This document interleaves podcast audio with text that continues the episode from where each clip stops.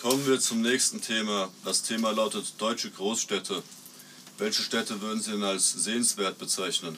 Ha, also ist eine gute Frage. Ähm, definitiv Braunschweig, total schöne Stadt. Im Ernst?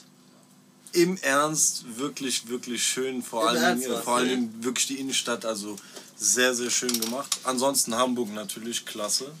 Größte Dreckstadt ist Bochum. Das ist wie, kannst hier in den Industriepark gehen, so sieht's aus.